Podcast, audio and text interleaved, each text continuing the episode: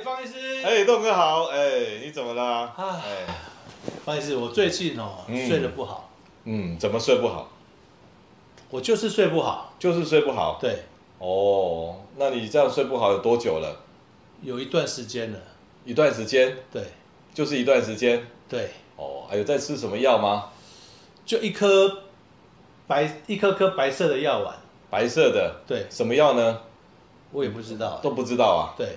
哦，所以睡不好，对，一段时间了，对，他、啊、都不知道，不知道。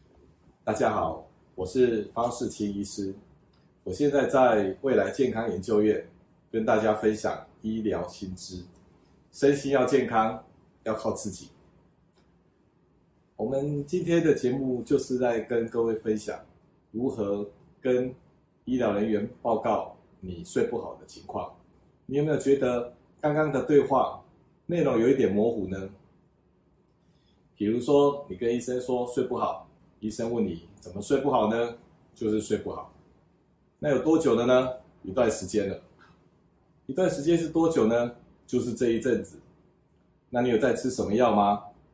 有一颗白白的药啊，电脑上有啊，你自己可以查。像这样子的对话，我每天都会遇到，这样就不是一个很专业的失眠的病人哦。在台湾看睡不好的病有一个公式，医生我睡不好，好，我开镇静剂给你。下一次来医生，医生我又睡不好了呢，没关系，我再多开一颗镇静剂给你。医生吃太多镇静剂会不会上瘾呢？镇静剂不是安眠药，不用担心。医生我吃了两颗镇静剂还是睡不好，怎么办呢？你要到大医院做进一步的检查。听到这样讲，糟糕，我被这个医生丢包了。我们要促进台湾失眠治疗的进步，就要从当一个专业的失眠病人开始。如果当一个专业的失眠病人呢，就是从睡不好怎么说开始。这一题我要跟各位分享如何专业的向医生报告失眠的状况。首先，我们要认知的是，睡觉不是昏迷，不是被麻醉。不像开刀一样躺在那边被麻醉了。睡觉不是大脑在休息，睡觉是大脑工作的另外一种状态。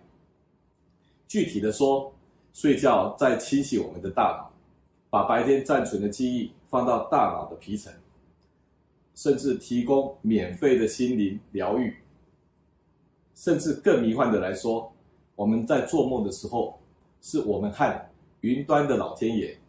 云端的管理者联系的时候，所以啊，睡觉跟吃饭、呼吸一样，不是可有可无的，是必须的。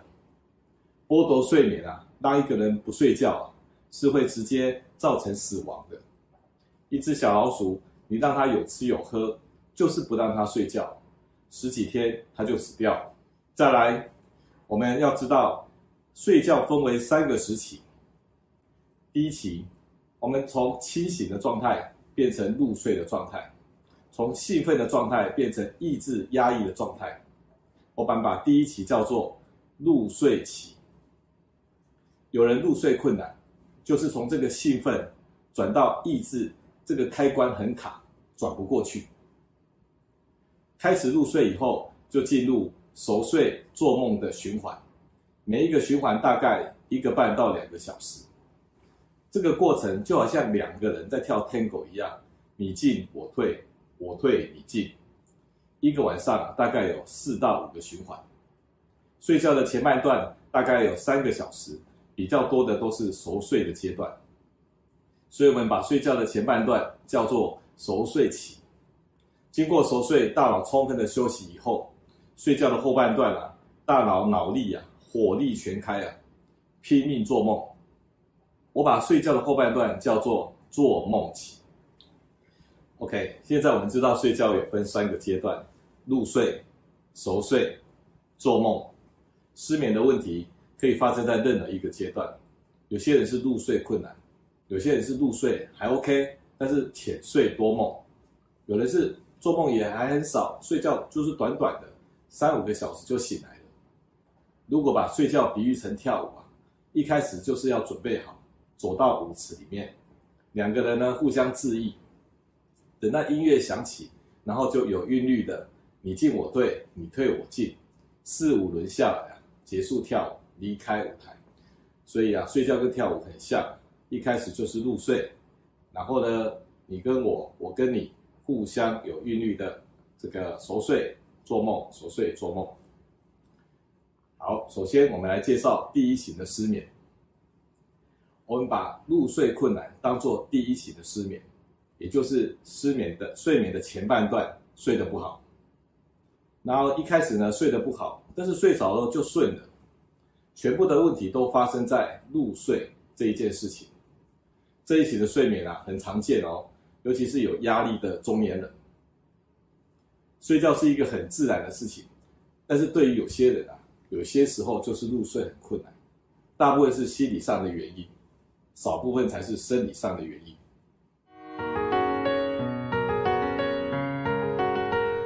东哥，你怎么了？方医师，我最近睡得不好。嗯你睡不好，说说看怎么睡不好呢？哇，我就是入睡很困难，嗯、常常会想一些事情，嗯，然后呢，越想我就越难睡，嗯，但是睡着后呢，我就一直就睡到睡到天亮。哦，所以入睡很困难，哦、对，哎，啊，睡着就 OK 了，对，这问题有多久了？大概从半年前呢，我妈妈生病，嗯、我就一直担心，就担心妈妈生病，对，到现在、嗯、晚上就会去一直想，对。那你因为这样有在吃药吗？我偶尔会吃一下那个赞安诺半颗，嗯、然后我也没有天天吃啦，是，可能一个礼拜吃个三四天这样。哦，睡不着的时候才吃啊？对对对对。好，心理上的原因大概有三个，可以比较具体的来说明为什么会入睡困难。第一个心理的原因就是日夜周期混乱。我们为什么要睡觉呢？原因是因为我们住在地球上，地球每二十四小时转一圈啊，所以我们身上的每一个细胞啊，都已经跟地球同步了。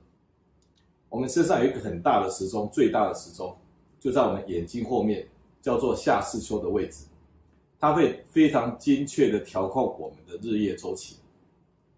基本上你只要配合它，就可以自然的睡眠了。可是就是有人不配合啊，他想熬夜就熬夜。年轻的时候啊，你的生理时钟调整的能力很强，老一点呢，调整能力就没有那么强了，生理时钟很容易乱掉。那么生理时钟乱掉怎么办呢？你每天早上啊，比如七八点钟啊，就固定到户外照一个天光，室内的光不够，要天光，这样子就可以校正你的生理时钟。第二个原因造成入睡困难的原因是。入睡延迟啊，也就是简白话的讲，不甘心睡觉。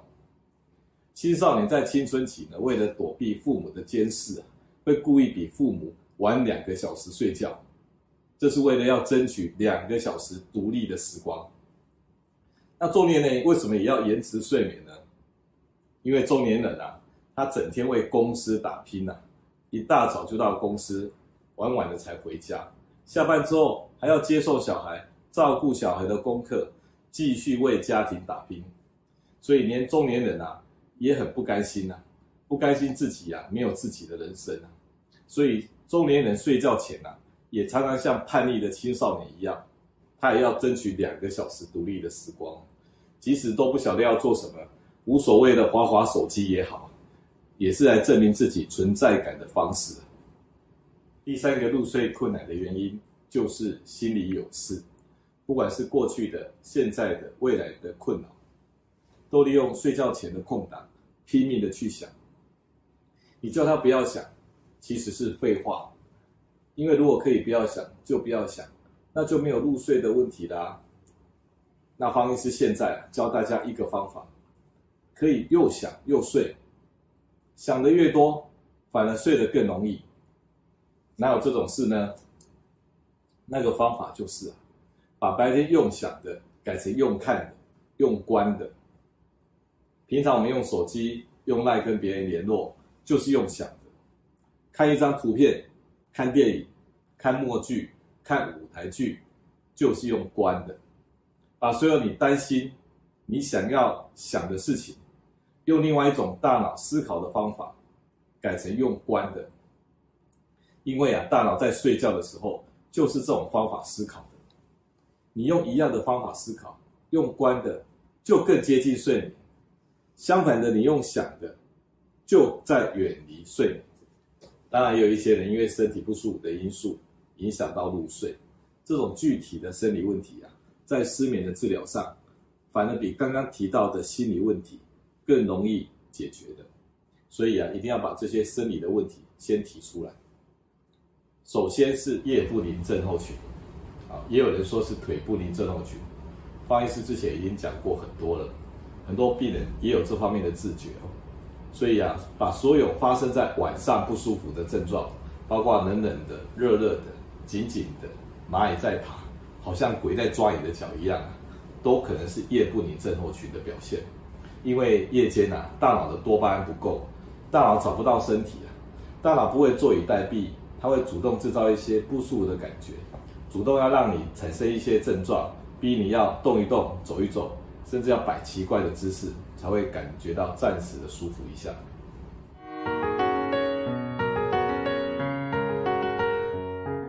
哎，豆哥，你怎么来了？哎，啊，我最近睡得不好。你睡不好啊？对，是怎么睡不好呢？嗯，我晚上睡觉的时候呢，哎，在半夜的时候，我都觉得我我两脚紧紧的，两只脚都紧，然后呢，就好像蚂蚁在爬。有蚂蚁吗？没有啦，我家里不会有蚂蚁。哦，这我就要摆一些很奇怪的姿势，甚至我要起来走一走、动一动，哎，才会比较好。是哦，那这蛮特别的问题啊。对啊，那这问题你已经多久了？我从小到现在都是这个样子。是，对。哦，那很久了呢，哈。对，嗯，那你这样子有去做什么治疗吗？我看过医生，我吃了各种安眠药，可是。我吃完都觉得没效，都没有效果。对对对，所以脚还是不舒服了，还是一样。了解，嗯。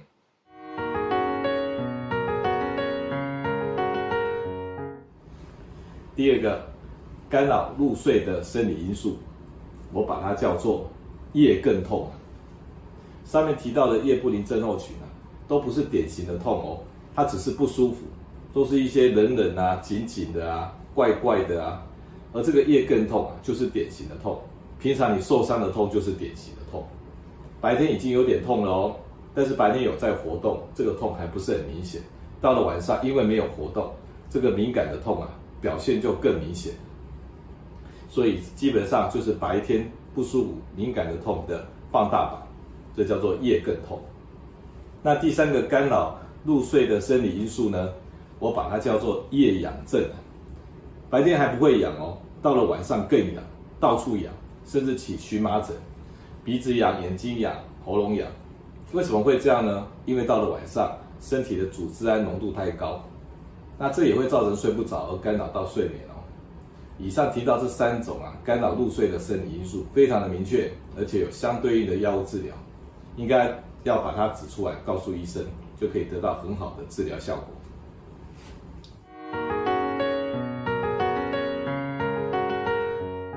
接下来我们介绍第二型的失眠。第二型失眠呢，是入睡还没有什么问题，可以睡着的，但是睡着以后很容易醒来啊，常常两三个小时就醒来了，整个晚上呢睡得浅浅的，而且呢特别多梦，什么都梦，一些杂梦，觉得怎么睡都没有休息到，早上起来还是觉得累累的，即使已经睡了八九个小时哦。所以第二型失眠的特征就是浅睡多梦。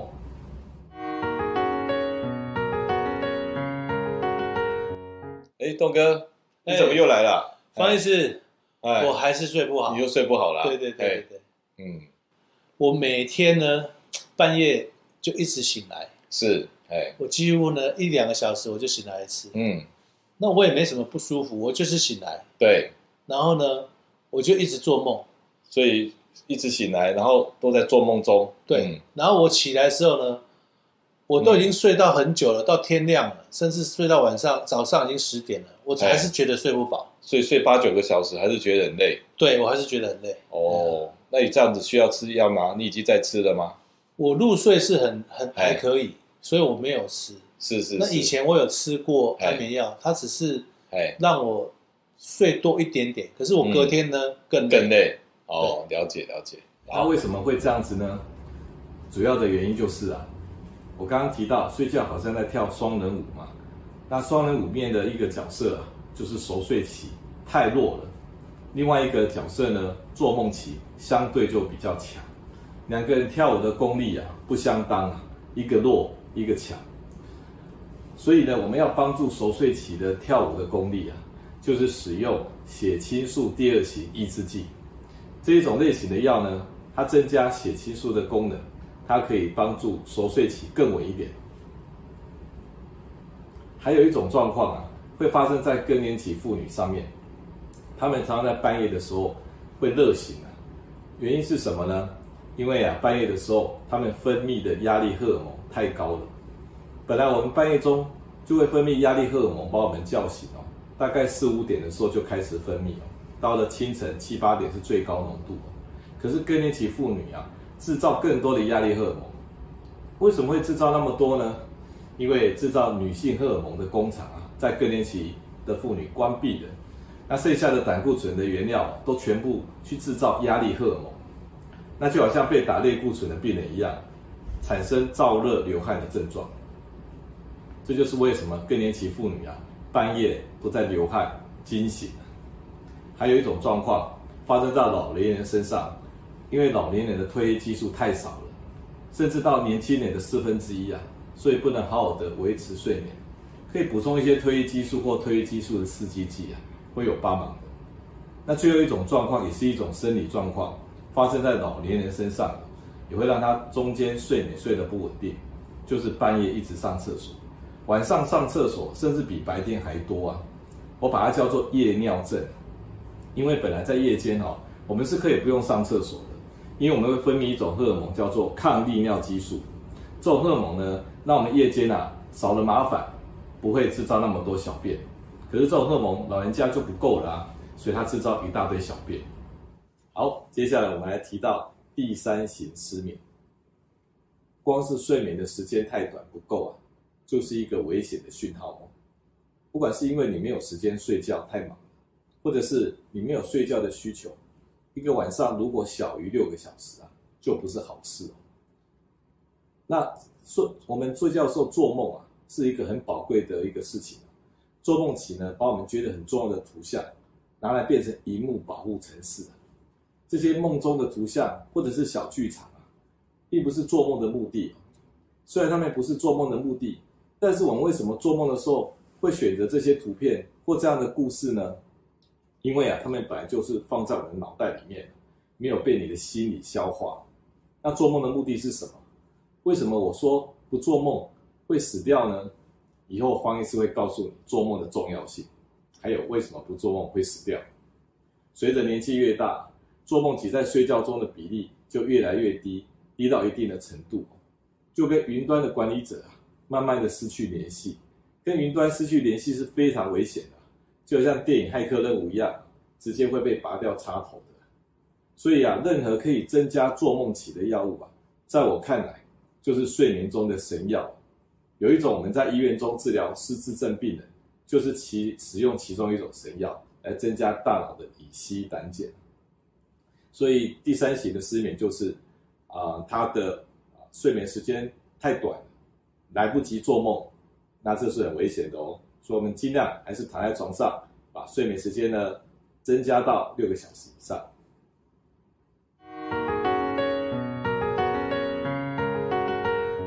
栋哥，妈妈怎么了？哎，怎么带妈妈来看病？啊，我妈妈说她睡不好。是你妈妈怎么睡不好？她每天呢，嗯，很早就去睡。是，可是呢，他半夜一点就起来了。哦，真的？对。然后睡觉的时候呢，他就一直讲梦话，然后手舞足蹈这样子。哦，那蛮特别的啊。对啊。睡觉中一直讲话。对。哦，然后手脚都会动这样子。对对对。那睡觉还有其他的问题吗？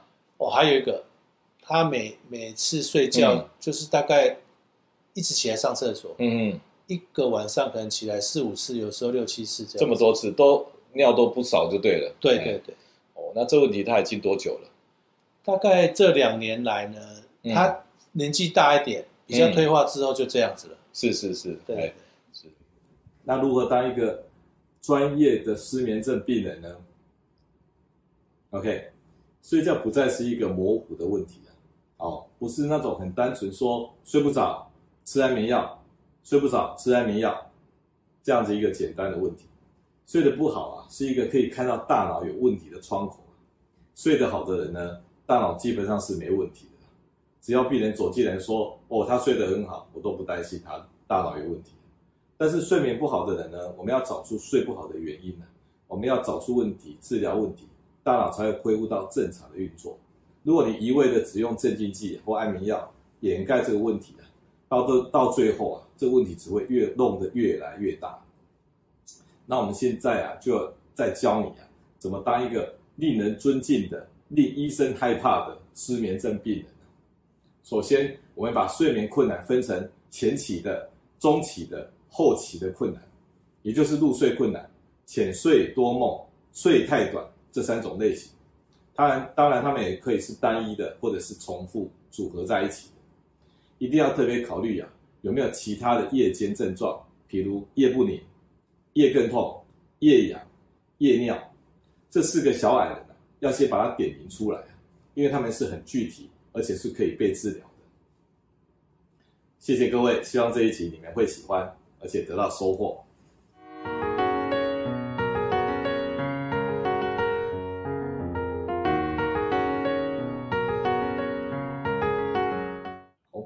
我是方世清医师，每星期二、星期五晚上六点。